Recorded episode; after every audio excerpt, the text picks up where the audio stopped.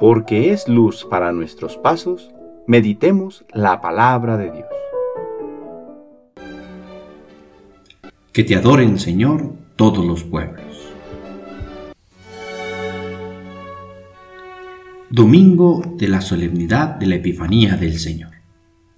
Les invito a que este domingo en que celebramos la Epifanía del Señor, nos detengamos en una pregunta. ¿Cuál es la estrella que guía tu camino? Partimos de un hecho. E igual que los magos de Oriente, también nosotros somos peregrinos.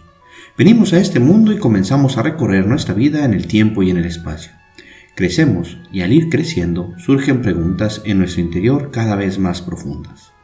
Buscamos una luz que guíe nuestros pasos, un sentido claro para dedicar nuestros esfuerzos, una meta a la cual caminar. A lo largo del camino podemos encontrar diversas estrellas.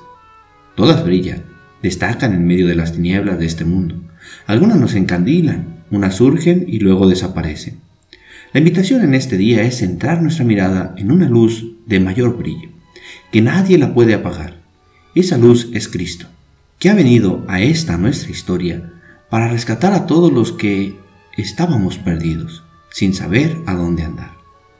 Mirar alto, mirar arriba, como estos magos de Oriente. Dios nos ha creado para habitar con Él en el cielo, no nos podemos conformar con ninguna otra cosa más.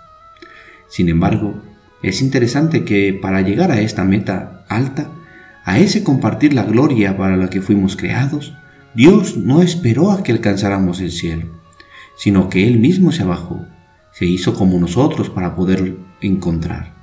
Es así como después de indagar en medio de la oscuridad de la noche, aquellos magos descubren que toda la gloria del cielo se había hecho hombre en el vientre de una virgen y vino a habitar en el mundo en un pobre portal.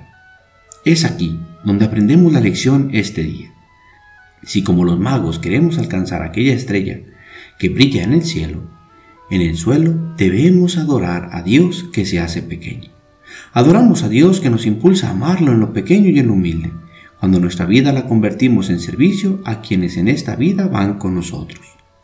Como los magos, cuando descubrieron a Jesús, también ofrezcamos nuestros dones, quizás ya no oro, incienso, mirra, sino nuestras capacidades en servicio de quienes nos rodean, pues si aprendemos a mirar como los magos, podremos ir más allá, descubrir a Dios en quien habita con nosotros, en la familia, los vecinos, los amigos y los no tan amigos.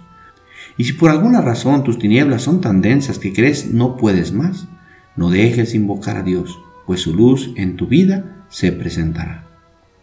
¿Y a ti qué estrella te guía? El Señor esté con ustedes.